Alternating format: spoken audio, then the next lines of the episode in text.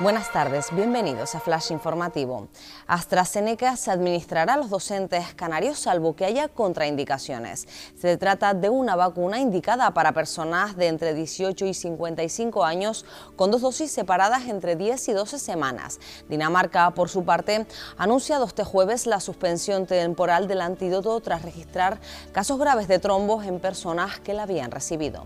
Cierre perimetral en Semana Santa para todo el país, excepto Canarias y Baleares. El Ministerio de Sanidad y las comunidades autónomas han acordado finalmente un documento común de medidas para la festividad. Se adelanta el toque de queda a las 11 de la noche y Darias avisa a Madrid con el voto en contra que es de obligado cumplimiento.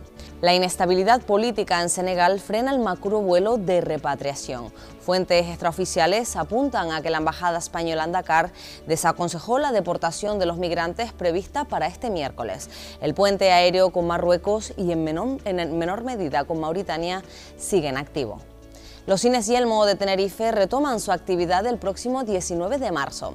Las salas ubicadas en Almería y Cádiz son la excepción debido a las restricciones de seguridad sanitaria frente a la COVID-19 en esas provincias. La compañía cuenta actualmente con más de 500 pantallas y 52 complejos repartidos en todo el país.